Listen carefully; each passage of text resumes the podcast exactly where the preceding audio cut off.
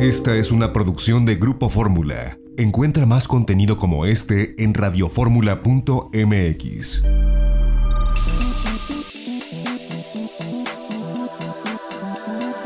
Grupo Fórmula presenta a Mari Carmen Cortés, Marco Antonio Mares y José Yuste.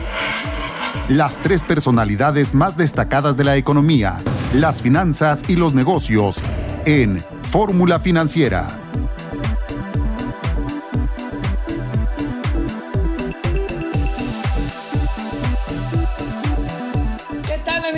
Buenas noches. Estamos aquí transmitiendo en vivo desde la Ciudad de México. Es Fórmula Financiera. Soy Maricarmen Cortés. Yo sí hay mucha, mucha, mucha, mucha información en el ámbito financiero y económico. Desde la baja de las expectativas de la encuesta City Banamex a menos 8.4%. La controversia constitucional que presenta el, que presentó la COFESE, que es un trancazo para Rocío Nale, ahí sí, para la Secretaria de Energía, en contra de la política de tranquilidad, confiabilidad no sé qué le llaman del sistema eléctrico, que considera que está violando tres artículos de la Constitución más las atribuciones de la propia COFESE. Y, este, y eh, entre estos temas, yo creo que son los más relevantes que yo destacaría, tanto la baja en las expectativas económicas y el cambio del bienestar.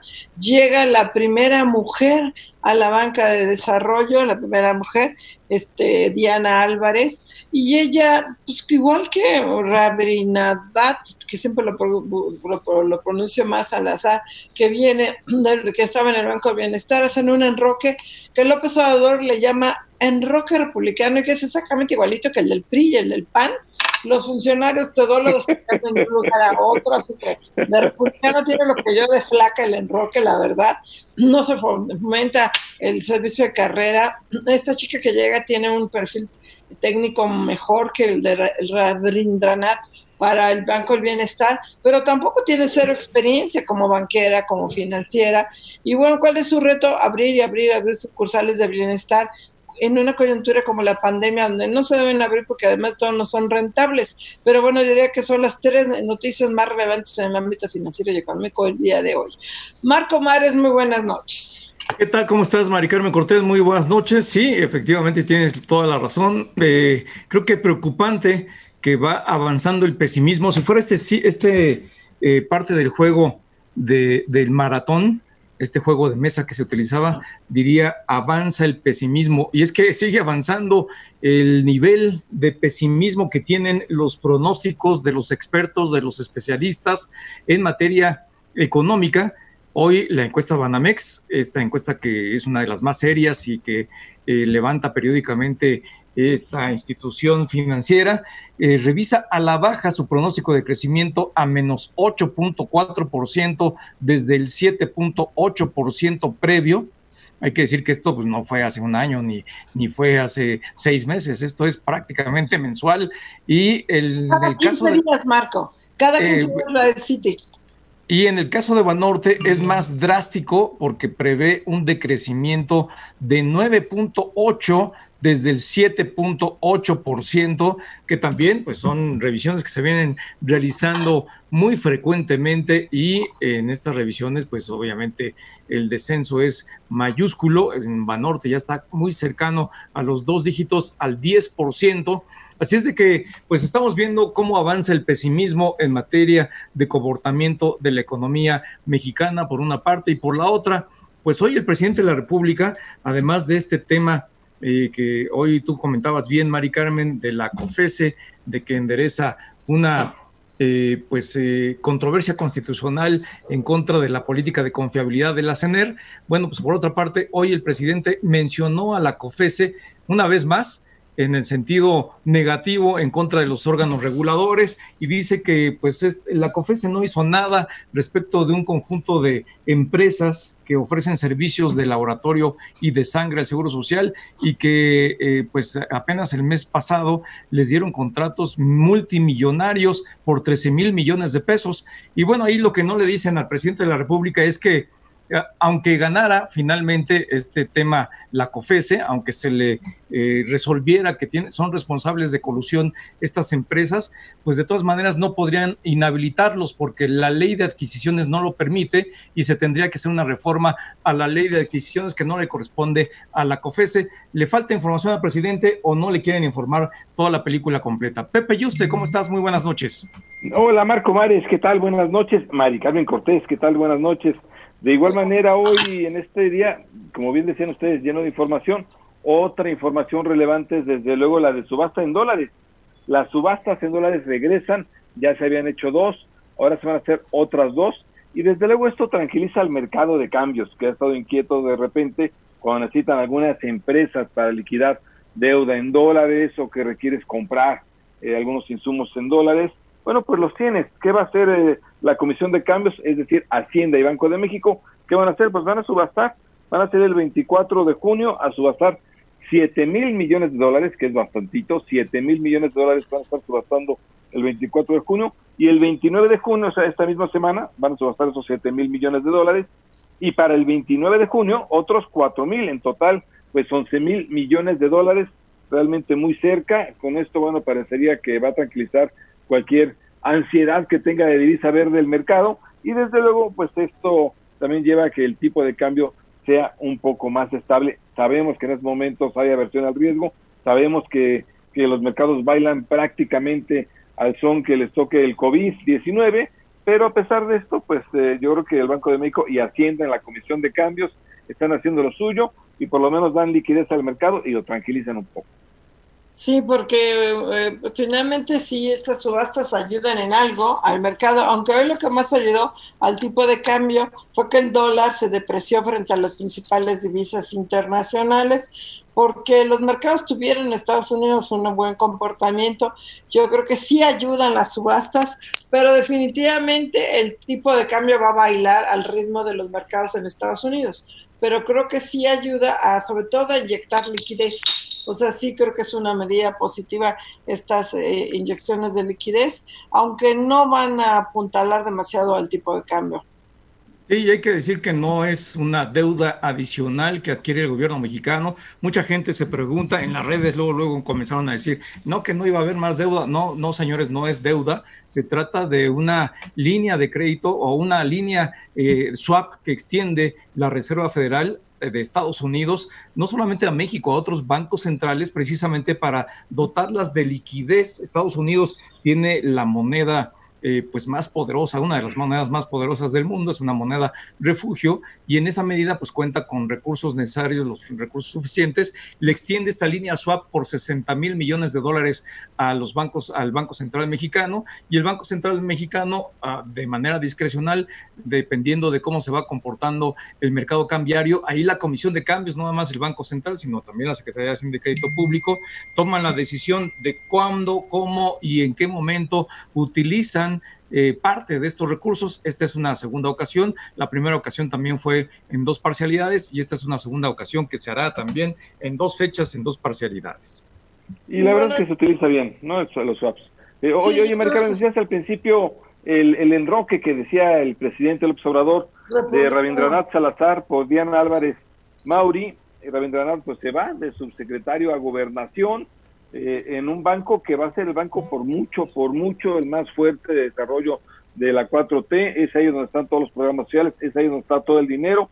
De, verdad yo no sé si INAFI y Bancomex siguen vivos y todos los demás, pero el Banco del Bienestar sí sigue más que vivo. Y allá va Diana Álvarez Mauri, pero me temo que con prácticamente nada de experiencia financiera. prácticamente. no, yo creo que Pepe dice que prácticamente porque seguro que sí tiene tarjeta de crédito y sí, ah, tiene instrumentos y productos que utiliza. pero ella que sepa administrar una institución financiera es diferente. Por lo menos tiene una maestría en el ITAM, estoy en el ITAM, o sea, es técnicamente más preparada que el propio Rabindranath, que tampoco era el banquero, él era senador, le extendieron el currículum para poder ser banquero, seguramente le van a extender el currículum a Diana Álvarez Mauri para que pueda estar al frente del Banco de Bienestar. Pero el problema del Banco de Bienestar es que lo que quiere López Obrador, y supongo que por eso corrió o enrocó, para decirlo de otra manera, a, a Rabindranath. Que lo que quiere es abrir y abrir sucursales. Me hablaba de 13 mil, que era una locura. Pero eso es imposible. O sea, a ver, si no, tiene dinero. Creo, sucursales. si no tiene dinero, va a ser imposible abrir. Además, quieren abrir 3 mil sucursales.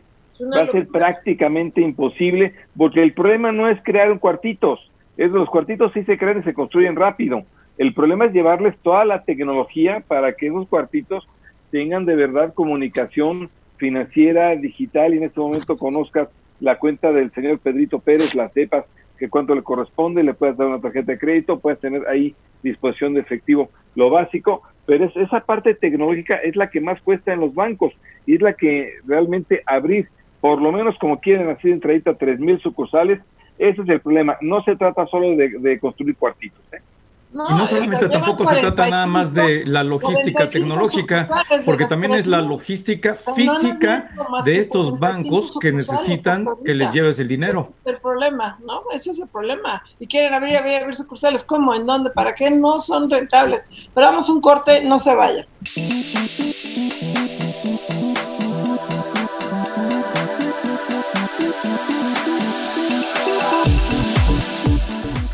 Regresamos aquí a Fórmula Financiera y estamos haciendo un enlace con Román Melle, que es el titular de la SEDATU.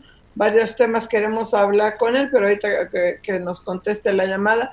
Pero regresando al tema de las sucursales de bienestar, lo que también pretendía López Obrador es que los bancos contribuyeran abriendo más sucursales y los bancos le dijeron, no, señor presidente, nosotros no vamos a abrir más sucursales de las que ya tenemos, pues mejor trabajamos con corresponsales bancarios con farmacias, con tiendas de conveniencia, en las poblaciones donde haya, como tú dices, Internet.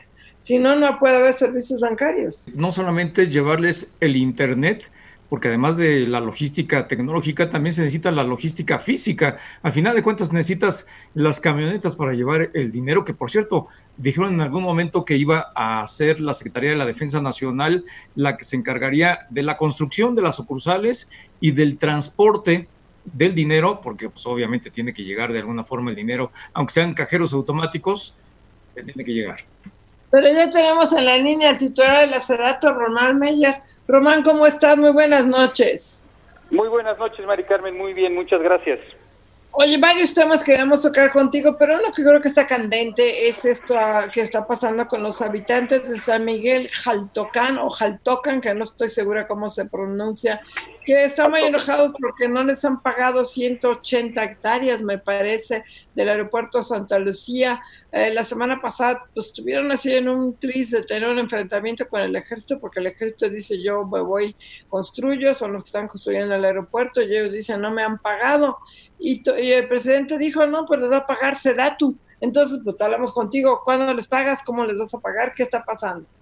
Claro, Mari Carmen. Eh, en primera instancia, eh, comentarle al público de que estas 128 hectáreas de Santa Lucía ya se habían de alguna forma acordado con la comunidad, con los comuneros de Jaltocan, que estas 128 eh, en un proceso de regularización de terrenos que han venido, digamos, haciendo uso, pero que falta, digamos, la posesión legal, de que esos 128 hectáreas irían a la Sedena y el resto, aproximadamente 500, se regularizarían por parte de la Secretaría, que es, digamos, este es el acuerdo que se había ya pronunciado con los comuneros. Ahora, la gran mayoría, podríamos decir que prácticamente el 90% de los disidentes no son comuneros de Jaltocan. Eso también vale la pena eh, reforzarlo y comentarlo. Entonces, lo que el día de hoy tuvimos, tuvimos un acercamiento, una reunión aquí en la Secretaría con, digamos, los, digamos, las personas que atribuyen este tema a los 128 hectáreas para comentarles que estamos en la plena disposición, pero que, digamos, es un tema que tienen que resolver en la propia comunidad, con los propios comuneros. Se había hecho ya una lista de aquellas personas que eh, se les va a regularizar, eh, digamos, esas, esas propiedades pero esa es una lista que tiene que acordar la propia comunidad. Entonces, Maricarmen, en pocas palabras, yo podría decir al auditorio que no se les debe esos 128 hectáreas, que en el acuerdo con la comunidad, que es un acuerdo ya, digamos, eh, firmado, 128 hectáreas se iban a la, a la Sedena y el restante, aproximadamente 500, se iban a regularizar. y en eso estamos. Eh, sí, Román, ¿cómo estás? Te saluda Marco Antonio Mares. Buenas noches. Hola, Marco, ¿cómo estás? Muy buenas noches. Eh, Román, a ver si nos puedes explicar un poquito cómo es que tienen que resolverlo entre los propios, eh, las propias comunidades. Eh, ¿Dónde está exactamente el origen de este problema? ¿Por qué no se entienden las personas? ¿Por qué quedaron fuera del padrón? ¿O por qué no están? ¿O por qué están ahora personas que no estuvieron en el padrón originalmente? Si nos puedes explicar un poco. Claro, estas personas que no se encontraban dentro de, ese padrón, en su gran mayoría no son de la comunidad de Jaltoca. Eh, ese es un tema importante que hay que, hay que definir. En tal caso, sí hay unos cuantos que eh, tienen que de alguna forma resolverlo con la propia comunidad. Hay un acta de la propia comunidad de Jaltoca, de una, es un acta eh, legal, y en tal caso ya hemos tenido este acercamiento, hubo este acercamiento por la Procuraduría Agraria y está en un proceso de resolución que en gran parte tienen que llevarse a acuerdo dentro de la propia comunidad. Así es, Román. Hola, José Yuste, ¿cómo estás? Jesús, muy bien. Qué bueno, que me da gusto. Oye, cuéntanos el otro tema de las 50 ciudades que están remodelando. Supuestamente se ha hablado mucho de que esto daría parte de la recuperación, de la reactivación económica. Cuéntanos cómo van. Vamos, vamos bien. Eh, afortunadamente ya vamos en una etapa donde estamos ya eh, acordando las listas de intervenciones que vamos a realizar en cada uno de los municipios. Entonces ya tenemos, digamos, este conjunto de proyectos ya determinados, esta cartera de inversión ya está en un proceso, digamos, de consolidación con los propios eh, gobiernos municipales. De ahí tenemos que entonces empezar ya a conformar los proyectos arquitectónicos, los proyectos ejecutivos y ojalá dentro de poco ya estaremos dentro de los procesos de licitación. El objetivo sería poder, digamos, en el último trimestre del año ya poner en marcha muchas de estas obras públicas y recordar que son tres vertientes prácticamente el programa. Uno, la parte de equipamientos, espacios públicos eh, en, en aquellas colonias de mayor marginación en estos municipios. La segunda vertiente es la parte de mejoramiento o ampliación de vivienda. Nosotros estimamos realizar aproximadamente 160 mil apoyos a familias de bajos ingresos dentro de estas, de estas ciudades y eh, mencionar al público que estos, digamos, estos planes maestros de intervención en las colonias de mayor rezago van vinculados, por un lado, equipamientos, espacios públicos y estas viviendas, pero en una misma zona geográfica. ¿Esto qué quiere decir? Que estamos atendiendo de forma integral las diferentes colonias, donde hay vivienda, donde va a haber acciones de mejoramiento, parques deportivos, escuelas, etcétera. Entonces estamos ahorita, en este momento, incluso yo tengo aquí enfrente de mi escritorio ya, digamos, las, las carteras acordadas con los gobiernos municipales para que en poco tiempo ya podamos ya hacer los proyectos y empezarlos a construir.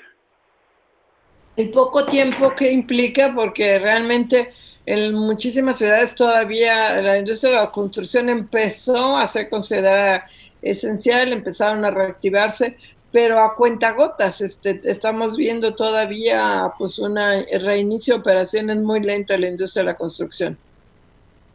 Efectivamente, eh, bien que comentas, María Carmen, ha sido un proceso lento. Nosotros estamos apostando que conforme la semaforización que ya ha incluso determinado la Secretaría de Salud y que eh, diariamente el subsecretario, el doctor Gatet, nos comunica, conforme estos semáforos se vayan pasando de rojo a un color, digamos, naranja, podríamos ver obviamente una mayor velocidad en volver a lo que corresponde a la parte de la industria de la construcción. Nosotros en este programa estamos estimando que sería en el último trimestre cuando estamos ya viendo, digamos, la operación en campo, estamos hablando de octubre, noviembre, diciembre, y que van a ser obras que se van a continuar, digamos, en el 2021. Señalar que el programa convencional 2020 ya estamos arrancando las obras, entonces ya parte de, lo, de las acciones de este año ya están en marcha. Claro, eh, Román, ¿cuál es el presupuesto que se tiene estimado? ¿Es ese presupuesto para 50 ciudades que el secretario de Hacienda pues ha estado mencionando constantemente como parte de todo este paquete de medidas que está llevando adelante el gobierno mexicano para reimpulsar la economía mexicana? ¿Cuál es el presupuesto? El presupuesto de este programa, nosotros decimos emergente, estas 50 intervenciones, 68 municipios, es de 25 mil millones de pesos. Eh, con base en datos que nosotros tenemos del 2019, esto estaría generando de empleos directos aproximadamente 250 mil empleos directos en estas, digamos, en estos municipios. Recordarle al público que la gran mayoría de estos municipios están concentrados en regiones pues, con un rezago histórico. Estamos hablando del centro, del sur del país. Estamos hablando eh, Oaxaca, Guerrero, Chiapas, Estado de México, Morelos, Puebla, Tlaxcala, Tabasco, Veracruz, Yucatán, Campeche y Quintana Roo. Es donde estamos haciendo este este conjunto de intervenciones y que al mismo tiempo también refuerzan ciertos proyectos regionales que eh, se están realizando desde el gobierno federal, el aeropuerto de Santa Lucía, el tren Maya y el corredor del Istmo.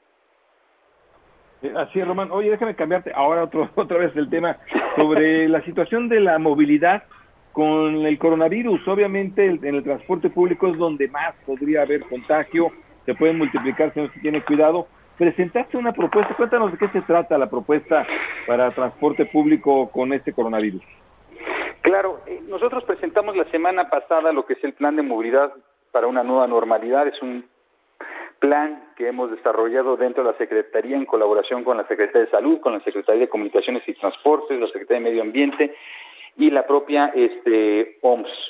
Entonces, lo que nosotros ponemos en ese plan, en ese plan es un conjunto de lineamientos hacia dónde los gobiernos municipales tendrían que tomar medidas de prevención ahora que ya estamos a un par de eh, semanas eh, o, meses de poder ya reactivar, digamos, todo lo que sería la parte eh, cotidiana, el día al día. Entonces, este conjunto, digamos, de, de acciones, de lineamientos, están sustentados en lo que corresponde el tema de cómo mejorar en este momento las estrategias de movilidad, en un tema de salud pública, un tema de sustentabilidad, un tema de seguridad.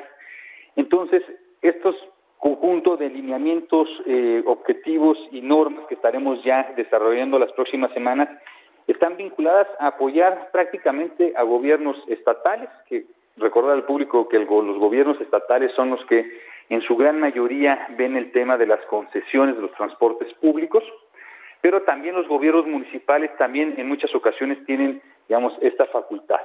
Y es una, digamos, es un documento que ya se puede descargar en la página de la propia Secretaría y donde también sumamos más de 100 organizaciones promovientes de temas de movilidad. Entonces, hay un, digamos, un refuerzo muy importante de organizaciones civiles que se han sumado a esta iniciativa.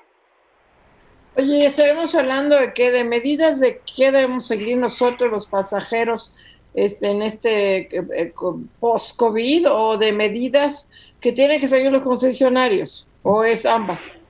Son, sobre todo es para los, digamos, los concesionarios, como, digamos, los gobiernos estatales tienen que empezar a abrir eh, la normalidad cada cuándo hay que sanitizar las, las, unidades, cuál es el espacio correspondiente que, digamos, que, hay, que se tienen que tomar en consideración, pero también apostar a nuevos mecanismos de movilidad, como el tema de las bicicletas, ¿no? Hemos visto ya gobiernos, incluso aquí en la Ciudad de México, que están apostando firmemente a cada vez empezar a reducir, digamos, el espacio de los automóviles y empezar a meter más el tema de lo que corresponde a la bicicleta, el movimiento a través de la bicicleta. Tomando tomando en consideración que ahorita, en momentos de la pandemia, es un mecanismo de movilidad muy eficiente y muy seguro. Entonces también este conjunto de lineamientos de calles seguras, de ampliación a sistemas, digamos, no motorizados, es pues otro tema que nosotros ponemos sobre la mesa en los municipales. Pues Román, se agarra la guillotina. Román Mella, muchísimas gracias por la entrevista. muchísimas gracias a todos, muchos temas. gracias, Román. Un fuerte abrazo. Gracias, Román. Gracias. Vamos a un corte, no se va.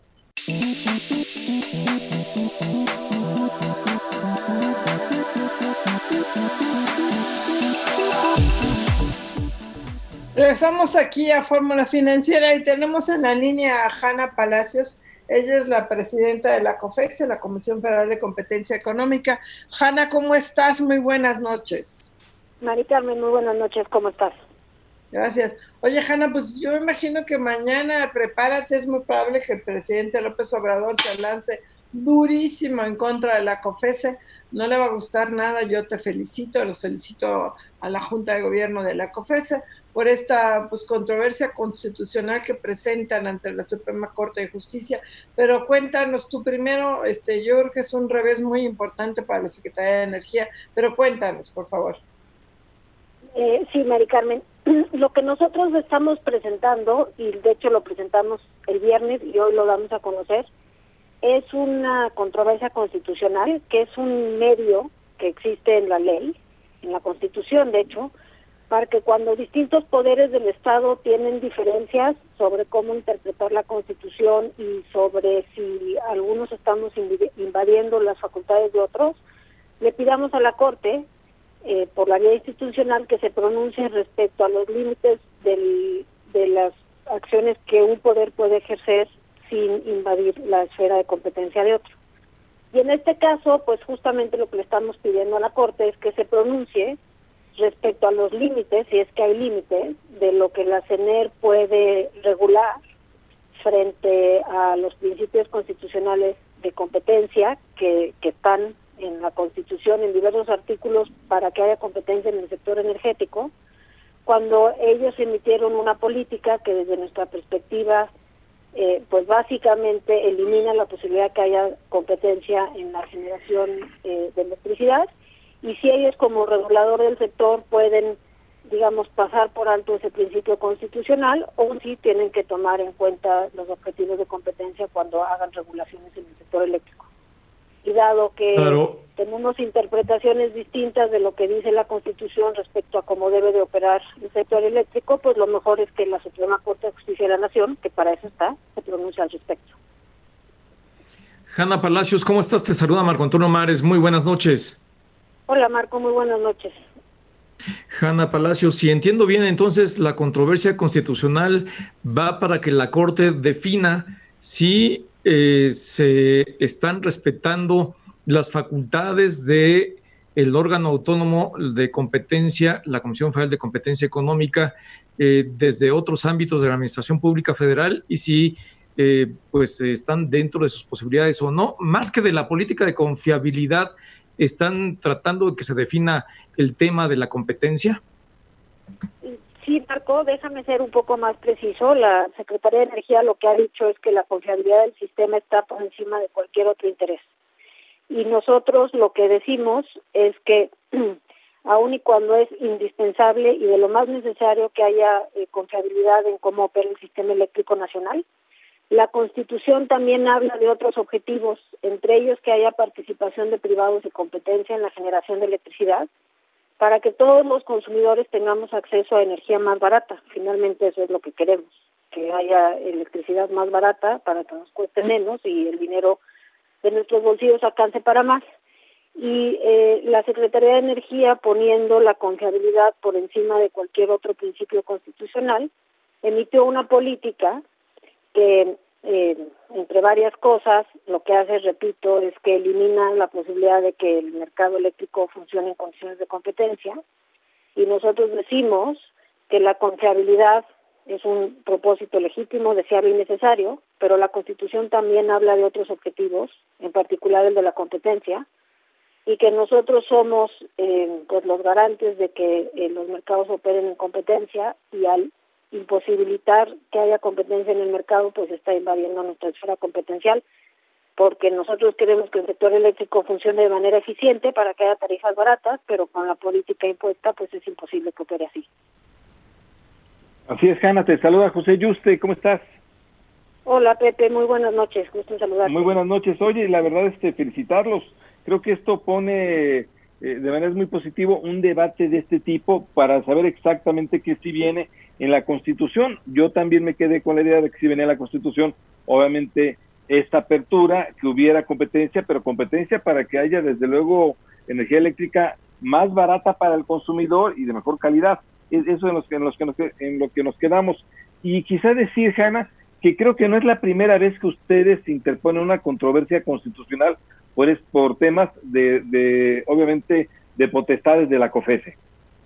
Efectivamente, Pepe, y gracias que lo que lo traes a la mesa porque eh, es, es importante decir, digamos, cómo opera nuestro sistema eh, económico, digamos, la economía como está pensada desde la Constitución, es que en general todos los mercados eh, son, son libres, en todos los mercados hay competencia y en algunos hay reguladores que ponen ciertas reglas para cómo opera en el mercado. En el sector eléctrico está la CENER, está la CRE, eh, por ejemplo, en el sector de transportes está la SCT, eh, la Agencia Ferroviaria en el caso de los ferrocarriles o la Dirección General de Aeronáutica Civil en el caso de la aviación.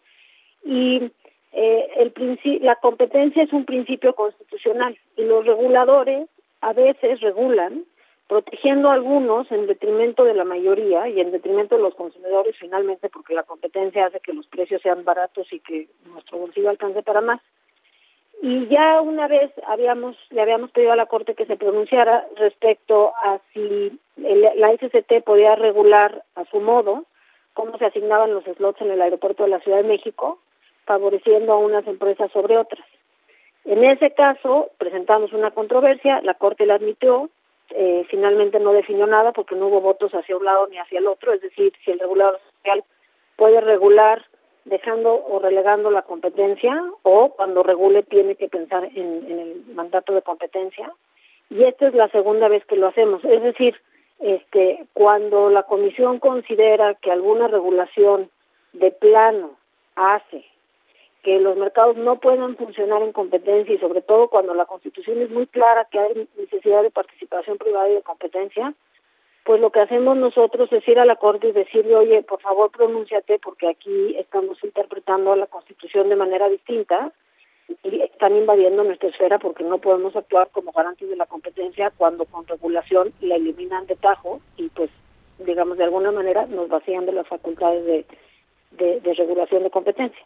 Lo estamos haciendo en este caso, en este caso también y lo, lo haremos cada vez que consideramos que sea que sea necesario. Eh, para eso existe la controversia constitucional. Eh, yo yo este asunto lo veo digamos es un tema de normalidad democrática. Hay distintos poderes y cada poder tiene sus mandatos constitucionales.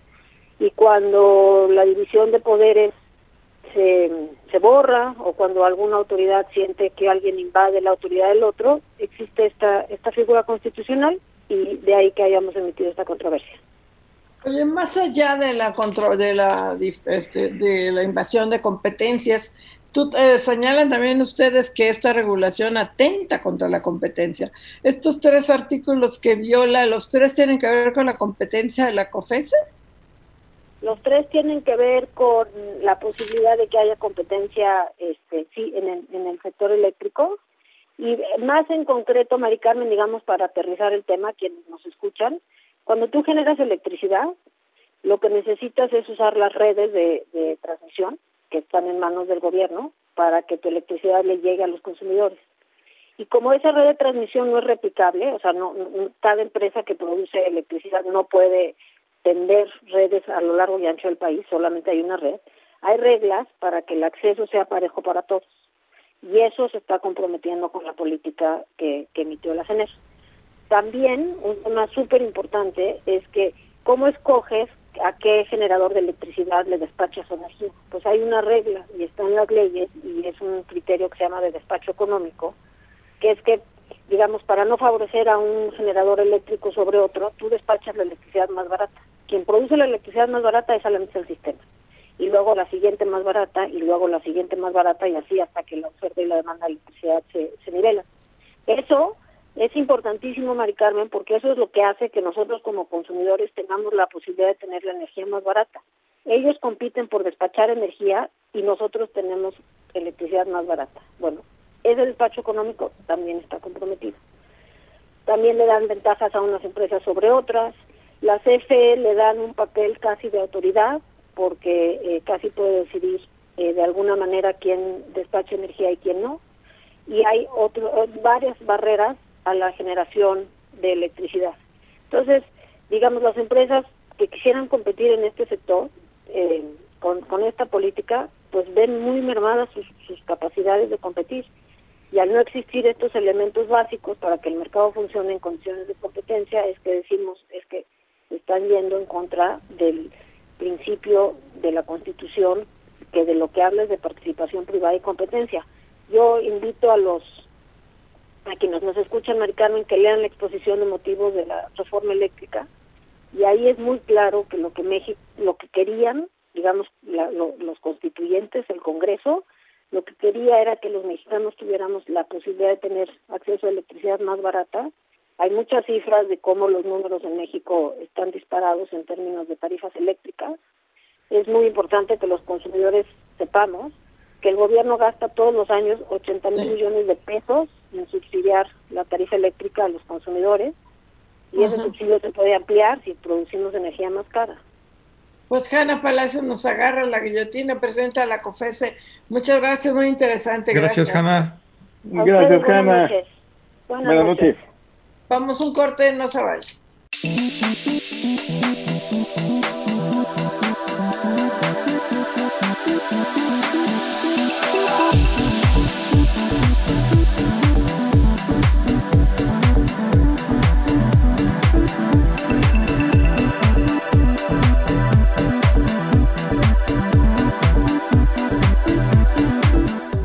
Y regresamos aquí a Fórmula Financiera y tenemos en la línea Ciro Murayama, que es consejero del INE. ¿Cómo estás, Ciro? Muy buenas noches. Hola, muy buenas noches, Mari Carmen. Qué gusto estar en, su espacio.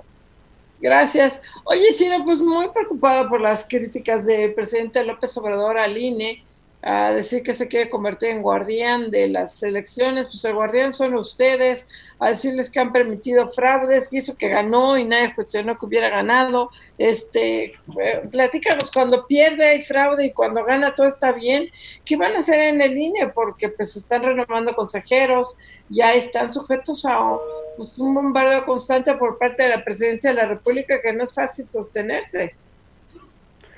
Sí, la verdad es que hemos visto en los últimos meses, y hoy no fue la excepción, una actitud, digamos, de animadversión hacia un organismo constitucional autónomo que justamente se construyó para evitar que fuera el presidente en turno quien eh, tratara de incidir en el rumbo de las elecciones. Justamente México viene de una historia que fue en su momento ominosa y que después derivó, creo, en una historia virtuosa allá en 1988, que fue la última vez que la Secretaría de Gobernación y el partido en el poder tenían el control del proceso electoral, pues simplemente no fue posible procesar la diversidad política que ya caracterizaba la sociedad mexicana, fue necesario crear el IFE entonces para que en 1994 ya con consejeros ciudadanos se hiciera la elección en un año muy complicado, aquel de la violencia política en Chiapas, del asesinato de Colosio, y las elecciones demostraron que eran una vía transitable para que de manera pacífica, institucional y civilizada la sociedad mexicana decidiera quién la gobernaba y la representaba. Luego fuimos a la elección ya con un IFE totalmente autónomo de 2000, la primera alternancia, tuvimos otra alternancia en 2012, otra en 2018 y a mí me parece que este árbitro, el que permitió que el actual gobierno llegara al poder al organizar unas elecciones transparentes, legítimas, este árbitro, este INE autónomo, debe de permanecer en el futuro, es decir, nosotros no vamos a renunciar en ningún momento a lo que la Constitución nos señala, que es garantizar el voto libre y secreto y vamos a ser muy celosos de nuestra autonomía. Nosotros ni estamos eh, formando parte de ningún bloque opositor, ni tampoco nos alineamos y obedecemos al gobierno. Nosotros estamos lejos de los contendientes, somos equidistantes y la verdad nosotros ni sufrimos eh, derrotas ni festejamos triunfos. Hemos visto que gana el PRI, que gana el PAN, que gana Morena y luego ganan otros, como es en democracia. Entonces, pues nosotros lo que le diremos a la presidencia de la República y a todos los actores políticos y a la ciudadanía es no vamos a renunciar en 2021 a hacer unas elecciones en las que las minorías tengan los derechos que tuvo el actual gobierno cuando estaba en la oposición y así como en su momento emitimos medidas de cancha pareja para evitar que el uso de los programas sociales pudiera beneficiar a los candidatos del partido entonces gobernante, pues el mismo rasero seguiremos aplicando. Entonces, pues sí, son declaraciones preocupantes, pero el INE no, no se siente amedrentado. Ciro, eh, ¿cómo estás? Te saluda Marco Antonio Mares, muy buenas noches. Marco, ¿qué tal? Eh, Ciro, eh, pues yo precisamente va en ese sentido la pregunta de este tu último comentario, no si se sienten amedrentados o no, pero si está en riesgo o no el INE, porque hemos escuchado en innumerables ocasiones el discurso presidencial en contra de todos los órganos autónomos, incluido el INE, y hoy con esta declaración de que el presidente se va a convertir en el vigilante de las elecciones, eh, esto implica un riesgo para la democracia en México, para el sistema eh, representativo. Ustedes son un organismo ciudadano. Eh, ¿Sienten ustedes que el INE está en riesgo? Pues mira, déjame ir por partes. Esta idea de que el presidente va a ser el guardián de las elecciones, pues es contraria al marco constitucional, porque el principio de legalidad nos dice que así como para el ciudadano de a pie todo lo que no está prohibido está permitido, para el gobernante es al revés. Todo lo que no le está expresamente conferido por la Constitución o las leyes le está prohibido y la organización de las elecciones y la vigilancia de que se hagan bien recae en las autoridades electorales. Se sustrajo la actividad electoral del ámbito de competencia del presidente. Eso era en la época del autoritarismo y sería una involución pretender que el presidente ahora sea quien diga cómo van a ser las elecciones. Es una idea que sale fuera del marco constitucional y por fortuna lo que nos rige a nosotros es la constitución y no los dichos de algún funcionario por relevante que éste sea. Por otro lado, pues sí, hay preocupación y riesgos. Yo quiero señalar uno parte de la investida tiene que ver con el costo de las elecciones en México que nosotros sabemos es un sistema electoral complejo porque está construido sobre la base de la desconfianza y mientras la, los ingredientes de una reforma electoral sea la desconfianza, pues el resultado del guiso es que tienes una ley más complicada. Doy dos ejemplos. En México es el único país donde se imprimen boletas electorales en papel de seguridad que son casi tan difíciles de, fabricar como un billete del Banco de México y eso las hace carísimas, o las casillas no las instalan como en otros países maestros y funcionarios de gobierno porque aquí hay desconfianza sobre los servidores públicos, sino que son nuestros vecinos ciudadanos y el INE el año que entra va a tener que salir a invitar a su casa a más de 12 millones de personas para que instalen las más de 160 mil casillas que necesitamos tener a disposición para que voten ahora 95 millones eh, de electores potenciales que son los que van a conformar el padrón electoral. Entonces, pues eso hace que se requieran recursos y a mí me parece que sería una irresponsabilidad mayúscula querer dejar sin capacidad operativa vía del presupuesto al INE, porque eso pondría en riesgo, ahí sí, Marco, a la posibilidad de eh, la continuidad de la vida democrática.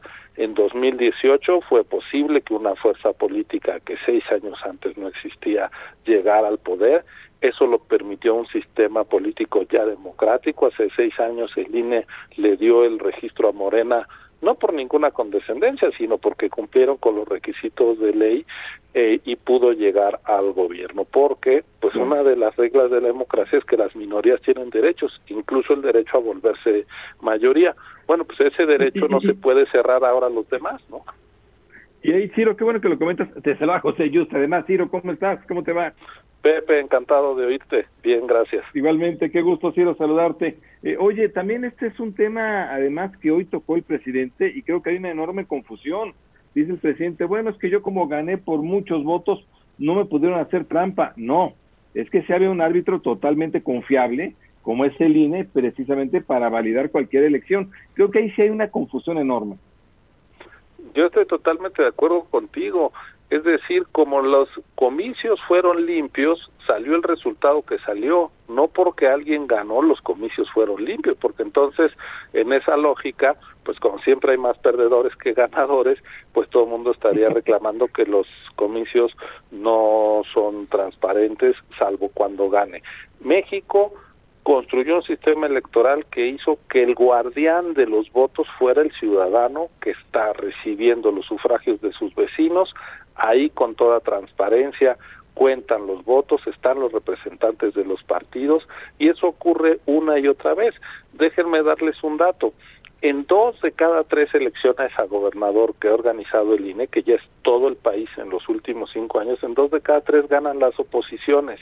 Lo mismo pasa en las elecciones municipales y llevamos tres alternancias en cuatro elecciones a la presidencia de la República. Si hubiera alteración del resultado electoral, control de la elección del gobierno, pues no estarían los gobiernos pierde y pierde y pierde, que es lo que está pasando ahora, donde la ciudadanía se ha acostumbrado a usar su voto de castigo y sancionar a gobiernos que no le dan resultados. Entonces, los datos duros permiten demostrar que en México quien decide quién gana son los electores votando en secreto y en libertad. Y eso es lo que el INE se propone garantizar, que siga siendo la ciudadanía, no el gobernante en turno el que pueda eh, decir quién llega a la Cámara, quién llega a una gubernatura, quién llega a una presidencia municipal, van a ser los electores. Y para eso se necesita un árbitro imparcial, autónomo y profesional. Eso es el INE. Quizá si echamos la vista atrás, hace 30, 32 años, una de las cosas que era una vergüenza nacional eran las elecciones aquellas que organizaba la Secretaría de Gobernación y hoy tenemos un sistema electoral que es referente a nivel mundial. Ojalá en otras materias, en eliminación de la pobreza, de la desigualdad, hubiéramos avanzado ese ritmo. Hay otras cosas en las que hemos ido para peor, como en materia de inseguridad pública. Bueno, una cosa hemos hecho bien los mexicanos, que es tener un sistema electoral que nos permite votar en libertad y deshacernos de malos gobiernos si no nos gustan, dar oportunidad a nuevas opciones y eso ocurre una y otra y otra vez. No creo que sea mínimamente sensato dinamitar esa ruta por la que se ha transitado y no creo que esté en el interés del gobierno, si hay altura de miras, complicar la elección con injerencias gubernamentales o con daño a la capacidad operativa del INE, porque eso se traduciría en una crisis política que ahondaría los problemas económicos y pues un gobierno lo que necesita es que el país que gobierna funcione precisamente y que los métodos democráticos se puedan expresar. Es decir, yo creo que si hay visión de Estado democrático, debería de respaldar el modelo. Coincidimos contigo, pero es el presidente López Obrador y ya ves lo que dijo. A ver qué dice mañana. Muchísimas gracias, Ciro. muchas gracias. Gracias, gracias Ciro. A los tres. Muy buenas noches. Vamos a un corte, no se vaya.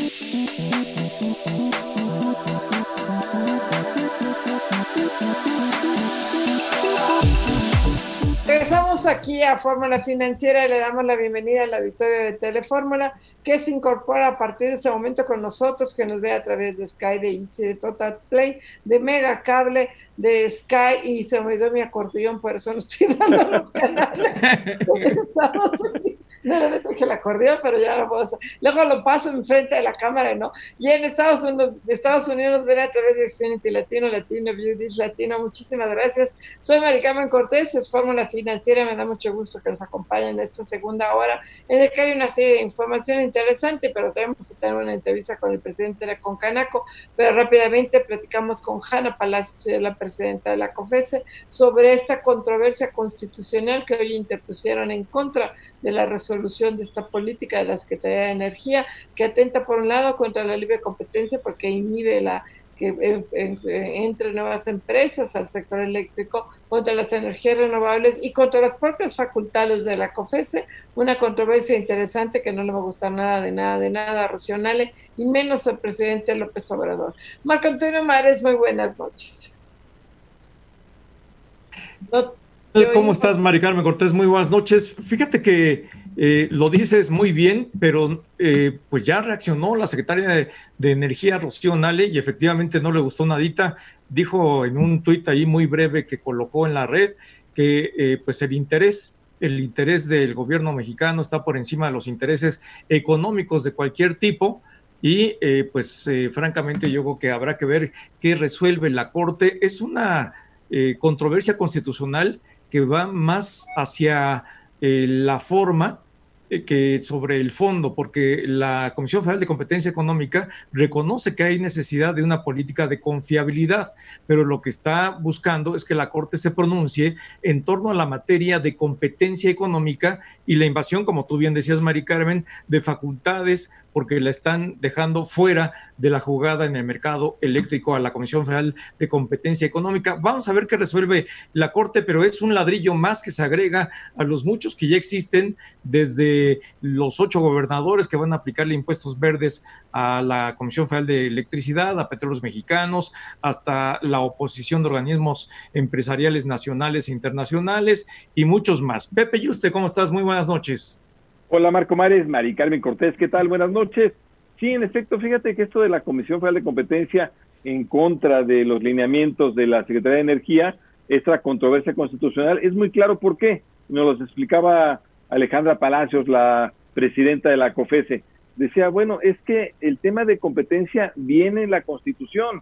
Así se abrió la reforma eléctrica, es precisamente para que haya competencia de la CFE con privados, la de la CFE con renovables y esta competencia no se está llevando adelante. Se le da prácticamente a la Comisión Federal de Electricidad una, una figura como si fuera él mismo el regulador y no, es un agente más en el mercado, muy importante, trascendental desde luego en la empresa del Estado, tiene por eso la transmisión, distribución, pero no es regulador. Entonces, por eso mismo la COFESE realmente mete esta controversia constitucional, lo va a tener que resolver la Suprema Corte de Justicia y pues sí, se le, se le carga, ahora sí que en tribunales es donde se le está viendo complicada la Secretaría de Energía. Y bueno, ya tenemos a la línea José Manuel López Campos, presidente de la Concanaco. José Manuel, ¿cómo estás? Muy buenas noches. Hola, Mari Carmen, buenas noches. Oye, José Manuel, pues dos cosas. Una, eh, se vuelve a retrasar toda la apertura del sector comercial de los eh, hoteles en la Ciudad de México, porque seguimos, y en el Estado de México, todo lo que es el Valle, y en 15 entidades seguimos en semáforo rojo. Y la otra que era, que si quieres empezar con esto, José Manuel, estuvieron con lo que yo llamo, y espero que sea una operación cicatriz, con el secretario de Hacienda, Arturo Herrera, el viernes pasado, y les decía de, pues hablando de la problemática que ustedes son los sectores más golpeados, todo lo que es el sector turismo y el sector comercio Platícanos, por favor. Y servicios. Sí, efectivamente, pues eh, tuvimos a Arturo, Arturo Herrera con nosotros. Fue muy interesante la plática. No sé si, bueno, ya debes de tener conocimiento de mucho de lo que se habló en esta ocasión, porque porque ha trascendido en los medios en los días siguientes. Fue muy interesante porque nos dio la oportunidad de que nos escuche, eso eh, fue, fue importante nos dio la oportunidad de que nos responda a las preguntas concretas que se le hicieron y nos dio información que era confusa en algunos aspectos y que permitió aclararla. Hablamos de, de, de, qué se va a hacer con los recursos que liberó para la liquidez el, el Banco de México. Hemos hablado de 750 mil millones de pesos que ya tiene algún tiempo que permitió que la banca los pudiera utilizar de esos 250 mil van a ser para apoyar a las MIPIMES y hasta ahora no se había hecho absolutamente nada, ya se cuenta con las reglas para poder operar eso y habló de que en corto tiempo veríamos resultados en ese sentido, lo cual pues es una noticia optimista. Hablamos también de algunos aspectos que nos preocupan mucho, como la, el tema de PRODECON, de la Procuraduría de Defensa del Contribuyente, nos aclaró la, la forma en la que se aplicaría la reducción de ese 75% del gasto de operación, que solo sería para el saldo de lo que queda del año y que solo sería específicamente para algunos rubros de su presupuesto y no a la totalidad. Hablamos también de los fideicomisos productivos, los fideicomisos que estaban encaminados a garantizar créditos o a generar actividades productivas y la aclaración fue de que no todos iban a estar incluidos en esa cancelación de fideicomisos, lo cual pues es una eh, eh, nota positiva respecto a la manera en la que se estaba presenciando. Con respecto a otro aspecto que preocupa mucho al sector formal, especialmente en el terciario, que es el que representamos nosotros, la informalidad, que no es únicamente el ambulataje, que eso solamente es la parte más visible de la informalidad, eh, pues hablamos de, de, de, lo, de cómo y de los que hay que hacer para que formen parte de la cadena de contribuyentes en el país, de qué manera se benefician, no necesariamente pagando, sino formando parte de esta, de esta sinergia en la que todos tenemos que facturar y todos tenemos que contribuir. Y si alguno por sus ingresos recupera recursos a fin de año, pues qué bueno, eso es justicia social, pero que todos estemos en la en la formalidad y en este aspecto pues va a contar mucho la bancarización y con los planes sociales que tiene el gobierno federal, pues hay una gran oportunidad de bancarizar a muchísimos mexicanos. Yo creo que también te complementaría este aspecto con el tema de las afores, que ya ha sido publicado en muchos medios, pero pues también aclaró la posición del gobierno federal, de Hacienda, del presidente, con relación a de que no sería un tema de que pasaría a ser parte del gobierno. Claro, José Manuel, ¿cómo estás? Eh, te saluda Marco Antonio Mares, muy buenas noches. Hola Marco Antonio, buenas noches. Oye, José Manuel, este tema es bien relevante, es muy importante. La mayoría de la gente está preocupada por el tema de las afores, tantas iniciativas que han salido, tantas declaraciones que se han hecho, hay temor. ¿En qué contexto les hizo el comentario? Ustedes se los preguntaron, se lo preguntaron, salió de parte de él. Eh, si nos puedes ampliar un poquito de qué manera les planteó esta eh, decisión de que el gobierno y el presidente de la República no tienen esta intención de que se estaticen las afores. Bueno, fue una pregunta expresa de uno de los participantes en esta reunión de Concanaco Servitur, de los comerciantes, prestadores de servicio y empresarios del sector turístico. Eh, y lo que contestó, pues bueno, de alguna manera, pues nosotros formamos parte en, lo que se está elaborando. Eh, la Secretaría de Hacienda con el Consejo Coordinador Empresarial está trabajando y ya está muy avanzado en una propuesta para el manejo de las afores, se dará a conocer en los próximos días, en la que obviamente pues refrenda lo que dijo el secretario en esa reunión, no se trata de que ni, ni de que se estatice ni de que pase a formar parte de un manejo de, de, de Hacienda, pero no ha habido una transmisión de esa información como la hizo ese día el secretario, la anticipó, aunque no completó toda la información, pero creo que eso genera un poco de tranquilidad a todos los que estamos interesados en el tema de las afores, que es una de las preocupaciones más grandes en el largo plazo para resolver. Y eso también está ligado al tema anterior que te mencioné de la informalidad, porque aquellos que se desenvuelven en la informalidad y antes de la pandemia eran 6 de cada 10, 60% de, de los empleos están en la informalidad o estaban, vamos a ver cómo quedamos después de coronavirus. Eh, sí, eh, representa una bomba de tiempo, ya que ya que no se están acumulando recursos para cuando lleguen a, a la etapa no productiva todos estos empleados. Así es, pues la verdad es que vamos a ver cómo queda todo esto. Nos queda solo un minuto de recuperación. ¿Se platicó, José Manuel? Claro, el tema principal fue recuperación. Esto fue parte de lo que se trató. Si nos queda un minuto, te digo rápido, yo creo que aquí tenemos que ir juntos, autoridades, sector productivo y la sociedad civil. Y para esto tenemos que ser muy claros en que hay que fomentar el consumo interno, hay que fortalecerlo, hay que restablecer las cadenas productivas en el tema de exportación y desde luego lo principal, tiene que haber más inversión en México, tanto de los conacionales como la atracción de inversión extranjera. Para eso tiene que generarse confianza, un entorno favorable para las empresas. Pues José Manuel López Campos nos agarra la guillotina. Te agradecemos mucho, presidente con Canaco Muchísimas gracias. Gracias, José Manuel. Buenas noches. Adiós, gracias.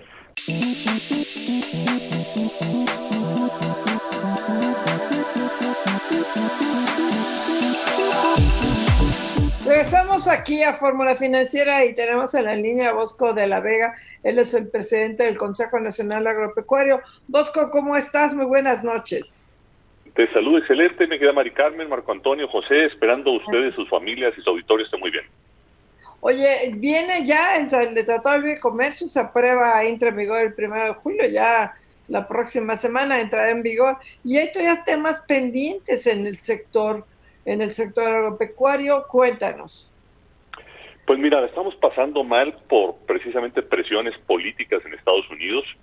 Eh, como ustedes bien saben, le apostamos mucho, trabajamos un año, once meses porque no eh, tuviéramos problema con estacionalidad, no problemas laborales, nos sumamos los sectores privados de los tres países, les pedimos a nuestros gobiernos armar una muy buena estrategia transparente en sanidad, en inocuidad, eh, habíamos crecido casi cinco veces en los últimos 25 años. Entonces, un sector exitoso que les mandamos ensaladas y carne y nos mandan granos. Y resulta que el día 9 de enero nuestro amigo Robert Lighthizer, que fue el jefe negociador, le ofrece a Florida y a Georgia que les va a dar medidas proteccionistas estacionales para los exitosos productos agroalimentarios de México. Y no suficiente con esto, también traemos ya denuncias por el tema del trabajo infantil en 12 productos y por trabajo forzoso en otros dos productos más. Entonces, dos grandes temas que están fuera del TEMEC, que nosotros como sector privado estamos trabajando muy de cerca con la doctora Graciela Márquez, con la secretaria Luisa María Alcalde, con el doctor Víctor Villalobos, para que Estados Unidos no aproveche esta coyuntura electoral para no ser utilizados como país políticamente, para que seamos respetados, para que se haya reglas claras al comercio y que sea justo y transparente, y pedirle a nuestro gobierno que por ningún motivo permita estas medidas y en caso de que Estados Unidos las quiera aplicar como lo hizo en el sexenio pasado con el tema de la 232 al acero y al aluminio, México responda contundentemente porque no es justo que quieran utilizarnos y sobre todo al sector agroalimentario o al que sea no sería justo fuera de las reglas del TEMEC haciendo unos ofrecimientos políticos porque eh, México no puede permitir ser atropellado de esa manera. Así es, eh, Bosco de la Vega, ¿cómo estás? Te saluda Marco Antonio Mares, muy buenas noches. Muy buenas noches, Marco Antonio, con gusto saludarte. Eh, muchas gracias, Bosco. Es importante lo que nos dices, son dos temas que están fuera del TEMEC. ojalá que nos puedas decir si eh, pudieran tener fundamento estas acusaciones, sobre todo en cuanto a las denuncias de trabajo infantil, que es muy preocupante, pero de, lo que sí está dentro del TEMEC está el tema del uso de biofosfato, biofosfato. Eh, eh, si nos puedes platicar también cómo van en este sentido, cuál es la posición que tienen ustedes en el Consejo Nacional Agropecuario. Mira, el tema del glifosfato, que es un herbicida que es indispensable para ser competitivos y que es responsable con la salud tanto de los trabajadores como del medio ambiente como de los consumidores. Eh, tuvimos el privilegio de estar con el doctor Víctor Manuel, Manuel Toledo, que es el secretario de Medio Ambiente y Recursos Naturales, y afortunadamente la exposición que hizo el sector privado más la exposición que hizo Semarnat están muy cerca las dos posiciones y ya tenemos una mesa de trabajo donde está Semarnat, SADER y CNA. Si el gobierno de México no permitiera el uso de glifosato, los agricultores de este país, y me incluyo en ellos, vamos a sembrar, vamos a regar y van a crecer las hierbas junto con nuestras plantas y vamos a producir la mitad de nuestras cosechas de malas hierbas y la mitad de nuestras cosechas de alimentos. Y ahí se va a encarecer y nos vamos a volver más dependientes de la importación. Pero sí, pues la verdad agradezco y celebro que el doctor Víctor Manuel Toledo haya sido sensible con el sector agroalimentario. Fuimos muy bien recibidos, estuvo todo su equipo de trabajo, estuvo el equipo de trabajo del CNA y estamos construyendo y estamos en la mesa de trabajo. Ahí Bosco, te saluda José Yuste, ¿cómo estás? Buenas noches, me da gusto saludarte Bosco. Igualmente me quedo José, con el gusto saber de ti. Igualmente. Oye, pero ahí el, tema, obviamente, es el medio ambiente, no ha sido ni siquiera la Secretaría de Agricultura, es la Secretaría del Medio Ambiente, como tú bien lo indicas, la federal, sí los convencieron porque sin este, sin este insecticida sí va a ser complicada la cosecha de, de este año y de los siguientes. Pues mira, es, es un herbicida que sin él eh, nuestra producción caería entre un 30-50% y sería un balazo en el pie y generaríamos hambre en este país. lo que sí logramos fue que el doctor eh, Víctor Manuel Toledo fuera sensible y que estuviéramos en la mesa trabajando, aportando evidencia científica. El único país en el mundo que no permite el glifosato es Vietnam. Y, y la potencia de Vietnam es producción de arroz y ellos trasplantan la planta de arroz a unas fosas con agua, de tal manera que eso no necesitan la herbicida. Pero todo el mundo lo usa y llevamos 40 años con él, es responsable, o sea, es, un, es amigable, es sustentable. Entonces, celebramos que estemos trabajando. Eh, sus posiciones son muy cercanas a las nuestras y esperemos pronto tenerles buenas noticias que Semarnat, SADER y CNA estamos construyendo por el bien de un, un campo más competitivo, un campo abierto y un campo responsable con sus trabajadores, con sus consumidores y sobre todo también con el medio ambiente. O sea, la cancha del glisofato se llama, está en la, en la mano de Semarnat, no de Cofepris, no de SADER, porque también tenían un problema de rezago de registros y autorizaciones para herbicidas y otros productos que estaban detenidos en Cofepris. ¿Eso ya se está actualizando? Eso se está actualizando y nos pidieron que los registros que ya, ya habían caducado quitáramos esa carga porque atienden ellos primeras entradas, primeras salidas. Eh, en la cancha de Semarnat están los permisos de glifosato, ahorita están detenidos y estamos en la mesa de negociación esperando con la ayuda del doctor Víctor Manuel Toledo y nuestros especialistas y todo el equipo de trabajo lleguemos a un buen acuerdo que favorezca a México y que haga un México más competitivo responsablemente con las personas y con el medio ambiente. Sí, en este sentido, eh, Bosco, yo quisiera que profundizaras un poquito en el tema de los dos temas que no están dentro del TEMEC y que tiene que ver con las supuestas acusaciones de trabajo infantil. Mira, eh, Estados Unidos está en una posición muy proteccionista. Quisieron quisieron a fuerza meter el tema estacional y el tema laboral en el TEMEC. Y como ustedes saben, no lo lograron. sin embargo, posteriormente vienen las cuestiones demócratas, se reabre o se hace un anexo, y ese anexo, pues bueno, trae temas laborales donde hay 12 productos para el tema infantil que ya están, ya están, ya se iniciaron los procesos, y hay dos productos para el tema forzoso, que son, son tomate y chile, y para el tema infantil son eh, frijoles, café, pepinos, berenjena, melones, cebolla, azúcar, tabaco, tomate y chile. ¿Qué es lo que pasó aquí? Que no lograron en las negociaciones del TEMEC lo que querían y Robert Lighthizer le escribe a Marco Rubio y a Rick Scott, senadores, y a Bernd Buchanan, que es de la Cámara de Representantes, y le dan copia a 26 representantes políticos de Florida y Georgia, prometiéndoles que a los 90 días de iniciado el TEMEC ellos van a empezar a iniciar las investigaciones también de estacionalidad. Entonces son promesas políticas que no lograron en un principio, que quieren afectar a México y que la verdad yo tengo toda la fe que nuestro gobierno, porque también nuestro presidente le expusimos este caso ahora en nuestra trigésima sexta asamblea en el mes de febrero, nos ofreció el presidente que no iba a permitir ningún atropello y que en caso de que Estados Unidos abusara de estos temas proteccionistas, México respondería lo mismo eh, estamos esperando de la doctora Graciela Márquez, también de nuestra secretaria Luisa María Alcalde, que tenemos otra mesa de trabajo para el tema laboral, y del doctor Víctor Villalobos. Entonces, México tenemos toda la fe que si abusa Estados Unidos, van a pintar una raya roja, y así como quisieron abusar también, o abusaron más bien con el tema de los 232, del tema de aluminio y acero, México tomó medidas de represalia, lo va a hacer en esta ocasión en el caso del trabajo y en el caso de estacionalidad. Así es, Bosco. Oye, es un año electoral además en Estados Unidos. ¿Tú no sientes que podría ser el campo mexicano presa de estas elecciones presidenciales allá en Estados Unidos? Pues ya somos presas porque este, este ofrecimiento, la carta que tengo aquí en mis manos, es del 9 de enero del 2020 y va dirigido a Florida, a todos los representantes y va firmada por Robert Lighthizer por temas electorales. Las elecciones son en noviembre y como no pudieron incluir estacionalidad en el TEMEC, se los está ofreciendo por paralelo.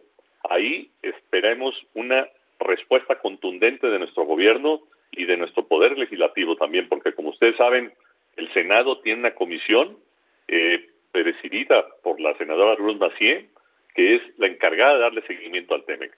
Entonces, pues es, un, es una medida proteccionista, es un tema laboral. Acuérdense que cuando ganó el presidente Donald, en Florida ganó por el punto cinco, o creo que menos del punto cinco de las votaciones, y se volvió un tema que pues el campo, así como es el muro, y así como son los migrantes, pues está en la mira electoral para llamar a ese voto duro que es el que lo mantiene en el poder.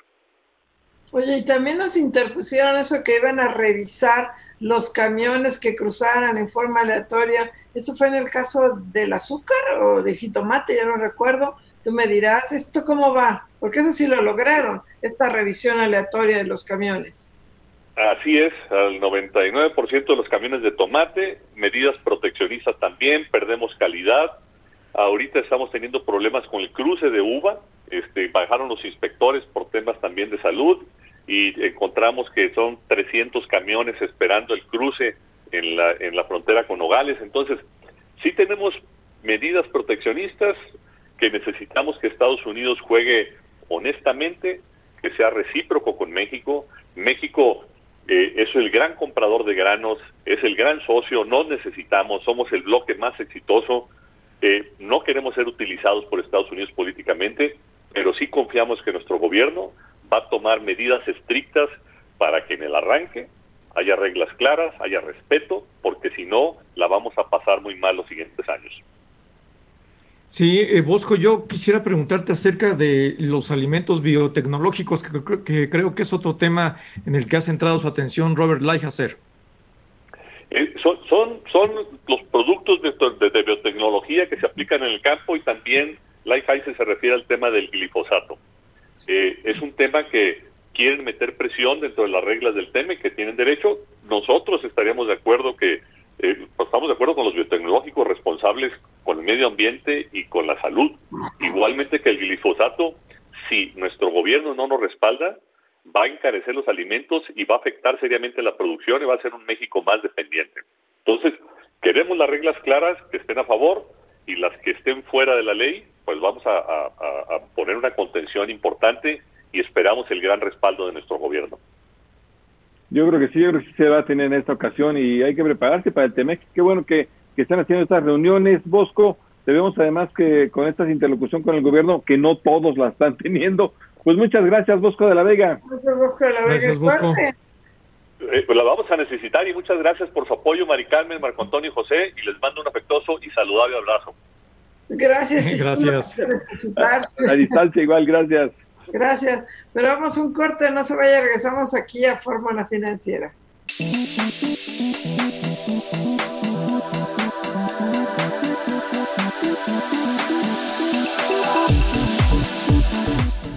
Aquí a Fórmula Financiera y tenemos en la línea vía Zoom a Carlos Soldado.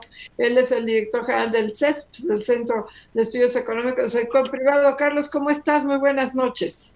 ¿Qué tal, Mari Carmen? Buenas noches. Oye, Carlos, cuéntanos ayer, ustedes antes lo daban a conocer el viernes, pero algunos medios malosos lo publicaban antes.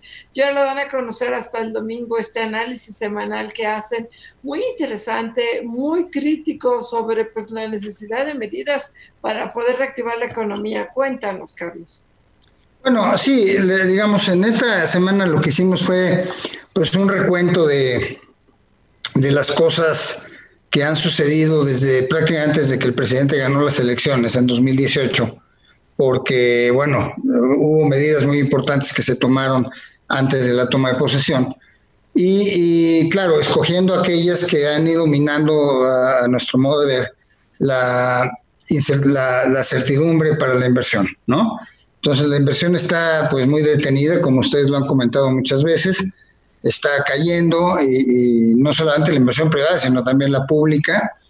Y eh, la semana pasada hubo por lo menos tres eh, índices que salieron que son importantes. Uno, uno de, inversión extranjera, de, la visión de la inversión extranjera, y otro de gobernabilidad. Este, y, y en los tres, en los tres, pues, eh, digamos, vamos bajando, México va bajando escalones en estas clasificaciones que hacen, que se hacen. Entonces, este, por eso se nos hizo pues algo como natural decir, bueno, pues no es sorprendente que esto esté sucediendo, ¿no? Porque a veces, eh, digamos, como los mercados financieros están aparentemente bajo una eh, tensa calma, pues este, pues la, la, verdad es que la base, digamos, de la economía en términos de confianza, credibilidad, certidumbre, etcétera, pues yo creo que sí está bastante vulnerada. Claro, Carlos, eh, ¿cómo estás? Te saluda Marco Antonio Mares. Muy buenas noches, Carlos. ¿Qué tal, Marco Antonio? ¿Cómo estás? Bien, para preguntarte, ¿cuál es la perspectiva que tienen ustedes? Porque hoy la mayoría de los analistas eh, coinciden en que la profundidad de la caída, que sin duda va a ocurrir, porque ya nadie duda que va a ser una caída, nada más lo que están tratando de eh, proyectar es la dimensión de esta caída eh, y la eh, diferencia entre el tiempo de recuperación depende de lo que haga o no haga el gobierno mexicano, si tiene políticas de apoyo fiscal o no, y si eh, pues los sectores productivos tienen un soporte para que de ahí pueda protegerse el empleo, el ingreso de las personas. Pero ¿cuáles son las proyecciones que tienen ustedes en la medida en que estamos viendo que parece que no hay nada que haga recapacitar este gobierno y aplique políticas fiscales en ese sentido?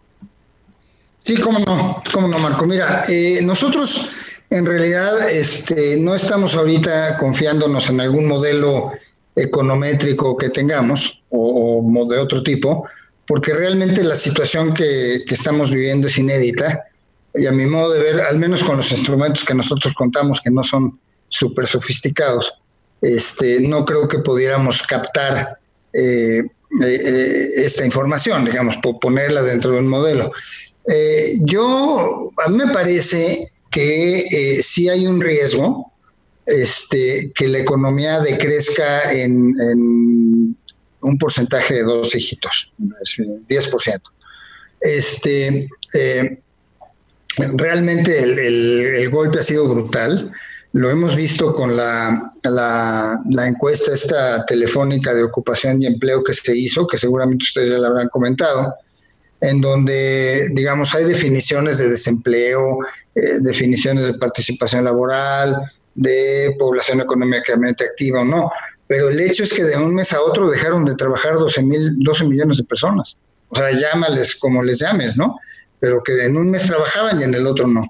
Y es más, un poco más, porque si se le suma la parte de desempleo, sí son como casi 13 millones, me parece, ¿no? Entonces, es una barbaridad lo que está sucediendo. Y eh, como tú bien dices, el gobierno pues ha negado a, dar cualquier tipo de apoyos no solamente a las empresas, que, es, muy grave, pero también a las personas, o al menos no sabemos qué apoyos están dando, porque el, cálculo que nosotros hacemos es el siguiente. Eh, el, presupuesto que se está ejerciendo es prácticamente el mismo que se aprobó. Es, hay un programa nuevo, que es el programa este de crédito a la palabra para las microempresas que maneja la Secretaría de Economía. Es el único. Este, y además no ha funcionado porque primero se dijo que iba a ser para un millón de empresas con 25 mil pesos a cada una de crédito, y luego que dos, y luego por ahí un, me pareció haber escuchado que tres. Pues la verdad es que han colocado 200 mil, que es muy poco. y, yo creo que han colocado pocos porque les han puesto algunas condiciones.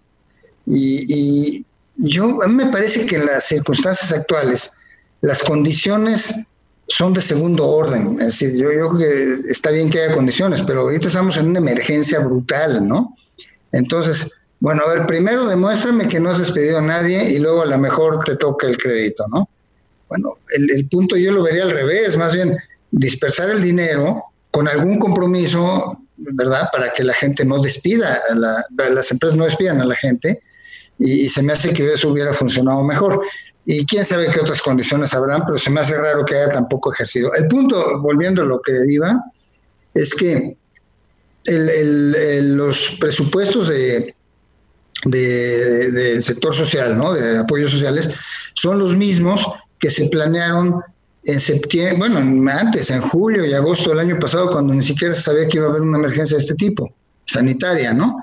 Y, este, y eso es básicamente lo que se está ejerciendo hasta donde podemos ver, porque también los padrones de estos programas sociales son muy oscuros, son muy este, opacos y eh, no hay, prácticamente desaparecieron los padrones de los programas sociales, los servidores de la nación hicieron unos nuevos padrones y los anteriores pues ya no sirven. Entonces no sabemos a quién están llegando, cómo están llegando, pero en todo caso son programas que se diseñaron en un escenario donde no había COVID, ¿no? Donde no había esta crisis grave que estamos sufriendo. Y entonces prácticamente no hay apoyos para la gente. Eh, en, las grandes ciudades eh, o en los centros urbanos, digamos, tengo entendido que hay algunos apoyos que las ciudades, los municipios mismos o los estados han puesto en marcha para, para la gente que más necesita, dentro de los cuales hay muchos informales. Y los informales y, otro, otras personas, eh, en realidad, pues lo, lo, que no pueden es quedarse en su casa, entonces tienen que ir a buscar el sustento diario y a mí se me hace que eso va a ser una línea de contagio importante. Luego tampoco hubo mayores apoyos para los empleados formales que perdían su trabajo o perdían su fuente de ingreso. Digo, no hay, ¿no? Este, y luego pues, tampoco las empresas, porque a mí me parece a veces, me da la impresión de que a veces el, el, gobierno vea esto como de una manera un poco maniquea, ¿no? Es decir, los empresarios grandes no necesitan apoyo porque son ricos y los empresarios pequeños, los muy pequeños, eso sí, son pobres. Pero es una gama brutal lo que tenemos en medio y por más grandes que sean las empresas, con la caja que tenían y las líneas de crédito que tenían acordadas, que por cierto ya las bajaron los corporativos grandes de los bancos, pues tampoco va a dar para mucho. Y el problema de esto es que si perdura, lo que, lo que siempre dice Carlos Salazar, mi jefe, ¿no? Eh, lo que empieza siendo un problema de liquidez se convierte en un problema de solvencia, en una quiebra y en la cancelación de puestos de trabajo. Sin lugar a dudas, ese es el riesgo que estamos viendo todos, Carlos. Estamos platicando con Carlos Hurtado, director del CES, del, Centro de Estudios Económicos del Sector Privado. Oye, Carlos, otro tema que es el de las AFORES, es el de las pensiones, porque vemos una iniciativa tras otra y cada vez la vemos con más terror. una es que la que, viene, las dos muy difíciles las que vienen. Eh, y obviamente, pues puede ser realmente un monto enorme para un gobierno que requiere dinero y sería terrorífico para los trabajadores que de por sí van a recibir poco, que eso se utilizara para el gobierno para gasto corriente, yo qué sé. Sí, yo, yo la verdad ahí soy más optimista. Este, yo creo que el gobierno, en algún momento, los empresarios, etcétera, pueden llegar a un, buen arreglo este, para, para solucionar el problema que tú estás mencionando. O sea, exactamente. O sea, hay que hacerle algo al sistema. Lo que pasa es que hacerle algo, pues digo, hay algunos que piensan que hay que desaparecer las Afores o que hay que hacer una sola así para estatal como Afore eh, o volver al sistema anterior de, de, de beneficio definido, ¿no? Es exactamente.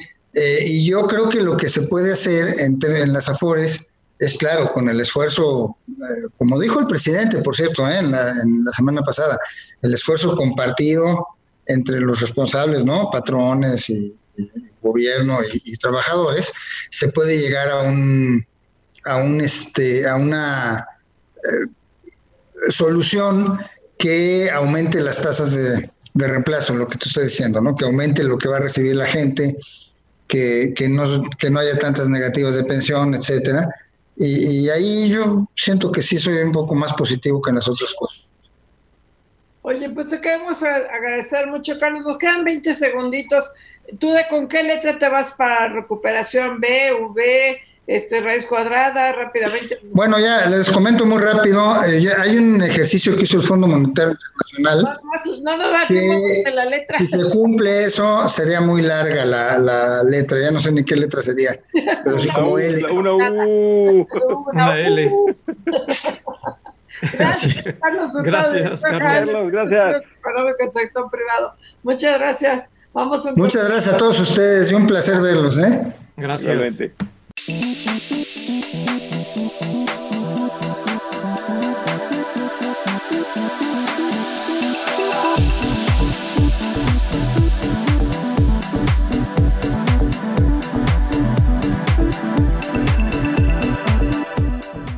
Entre las notas que se dieron a conocer el día de hoy está el valor de la producción de empresas constructoras, se cae en abril 32%, 32.14%.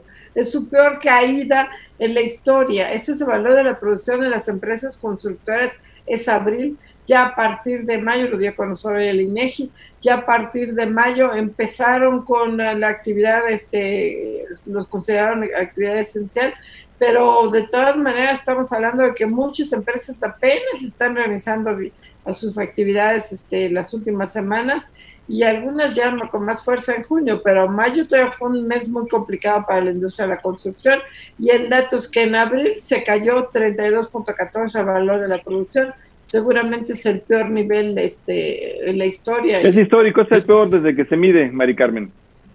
Es el peor, por mucho, y la verdad es que esto es malo porque es una un sector que, que es multiplicador, afecta a toda la economía del sector de la construcción. Esta caída en abril te está diciendo lo, la, verdad, la caída económica que estamos teniendo, que yo creo que va a ser sin precedentes. Pero, bueno, ya tenemos ahí, ya lo vemos a Carlos, López. Ya lo vemos, Carlos López. Hola, Carlos, ¿cómo estás? Buenas noches. Carlos, ¿cómo estás? Ahora sí te vemos.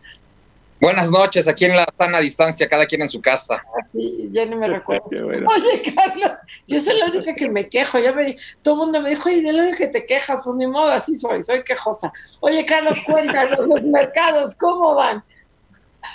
Pues ahorita estamos en una tensa calma esperando los resultados de lo que es el segundo trimestre del año, por un lado, pero por otro lado comentarte, Mari Carmen, que la Fed ha dicho tenemos un QE infinito, así lo ha puesto, infinito. Es un QE, my darling, please explain. Quantitative easing es, lo que significa en inglés y es le vamos a inyectar cualquier cantidad de dinero a la economía norteamericana que haga falta, es lo que ha dicho el Banco Central de Estados Unidos. Lo mismo ha dicho el Banco Central de Europa, lo mismo ha dicho el Banco Central de Japón, incluso China ya está pensando en meterle más dinero a la economía. Y en México también. Ah, no, no es cierto, ¿ah?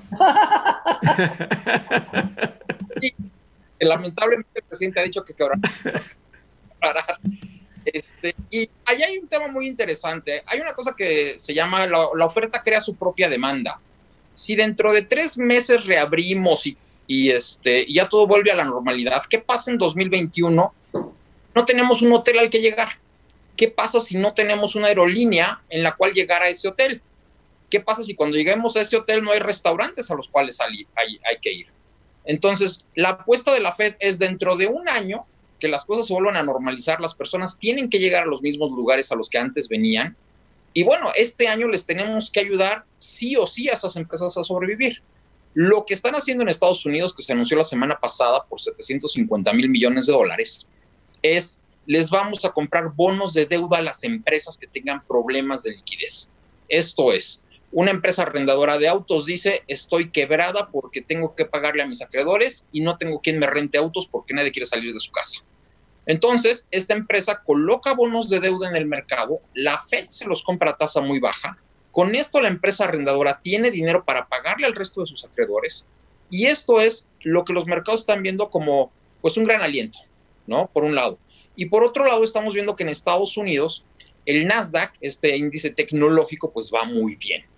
¿Por qué va muy bien? Bueno, pues porque hay muchas cosas que esta década se iban a hacer, pero que ahora se aceleraron el home office, el school office, este tipo de videoconferencias, las hay muchas empresas que realmente están aprovechando lo que está pasando y bueno, por eso vemos que a pesar de la mayor crisis económica, los mercados no andan tan mal.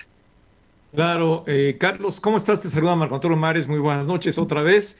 Eh, yo quisiera preguntarte de el conjunto de elementos que estamos viendo hoy en la economía mexicana, que tú ya de alguna forma los planteaste, pero eh, tenemos eh, entre 10 y 12, y 13 millones de mexicanos que se quedaron sin empleos por consecuencias sin ingresos, eh, tenemos una informalidad creciente, tenemos una caída de ingresos de la mayoría de los mexicanos, una caída en el consumo, tenemos ya como rasgos muy concretos de una crisis que todo el mundo está viendo en términos macroeconómicos como algo que, está, que está en formación y que podría llegar a una caída del 10 o más por ciento pero ya es algo que la gente está viviendo en su vida cotidiana.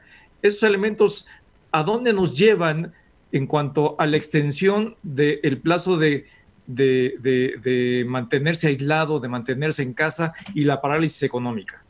Por lo menos yo creo que se va a mantener esto un mes y medio, dos meses más.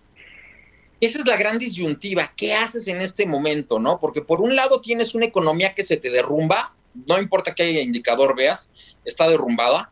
Y por el otro lado tienes una gran cantidad de personas que quisieran salir de su casa a trabajar porque ya no tienen dinero. Llevan 90 días sin tener ingresos. Vamos a pensar en músicos, vamos a pensar en dentistas, vamos a pensar en millones de personas que trabajan día a día y que ahorita no tienen ingresos. Entonces, la gran pregunta es, ¿qué hacemos?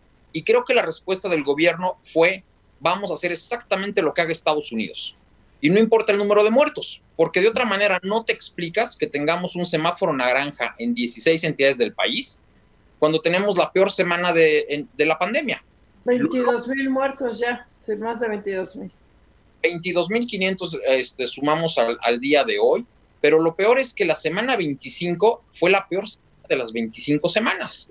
Es decir, ese es el problema, Carlos. Estamos abriendo de manera equivocada antes de tiempo vaya, eh, está bien que lo exigió Estados Unidos en algunas ramas que teníamos con ellos, desde luego la automotriz, en fin, ciertas cadenas de valor, pero de lo demás estamos abriendo antes de tiempo, incluso la Ciudad de México, que yo lo celebro, dijo, no, no, yo no puedo abrir así, me espero tantito porque si no va a ser, va a haber una multiplicación de contagios que no vamos a poder con ellos. Y ese es el, ese, ese yo creo que es el mayor problema. Eh, si seguimos abriendo de manera apresurada, ahora sí nuestros hospitales, se van a saturar. Un punto importante eh, es que si revisamos la saturación de hospitales a nivel mundial, casi todos los eh, países que ya han pasado por esta pandemia tienen un tiempo de hospitalización de entre 7 y 10 días promedio. México nada más está hospitalizando a, sus pacientes entre 3 y 4 días, porque las personas ya están llegando en fase casi terminal al hospital, entonces duran en el hospital 2, 3 días y no aguantan más. Y a mí me parece muy preocupante lo que estamos haciendo. Creo que el siguiente gran problema va a ser julio. Creo que tendríamos que habernos esperado un poco más. Creo que teníamos que haber llevado a cabo un seguro de desempleo por un lado, no repartir dinero a todos sin ton ni son, sino decir, a ver, tú perdiste tu empleo, aquí van tres mil pesos cada mes para que puedas tener comida que llevar a tu casa y no tengas que salir. Obviamente llevar a cabo pruebas, eso sin lugar a dudas. Cubrebocas forzoso, por supuesto.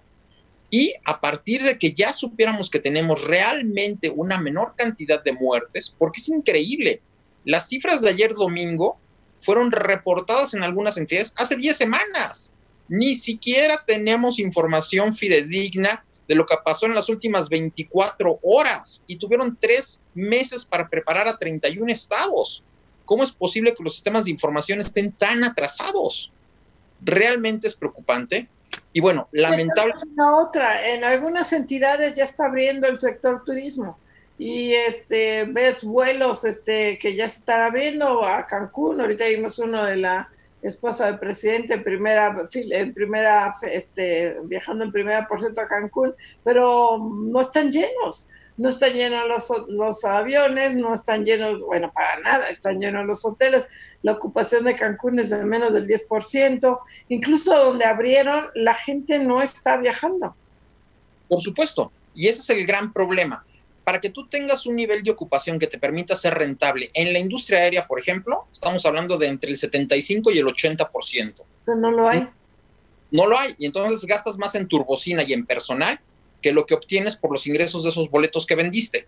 En el caso de los hoteles, habrá algunos al 50, otros al 60 y otros al 70%. No van a llegar al 70%. Entonces, el, a mí me preocupa muchísimo que el secretario Herrera diga la palanca del desarrollo para las empresas es el TEMEC. ¿Qué tiene que ver el TEMEC con los hoteles? ¿Qué tiene que ver el TEMEC con las aerolíneas? Absolutamente nada. Bueno, ya no hablemos de restaurantes. Por no hablar que el TEMEC tiene muchos problemas incluidos. Empezamos el próximo primero de julio y el 2 de julio ya empiezan las controversias. Punto no. Que si México ocupa trabajo infantil en el, en, el, este, en el campo, sin lugar a dudas. Todos las personas que hemos ido al campo mexicano sabemos que los jóvenes de 15 a 16 a 17 años trabajan en el campo con sus papás. Bueno, eso está prohibidísimo.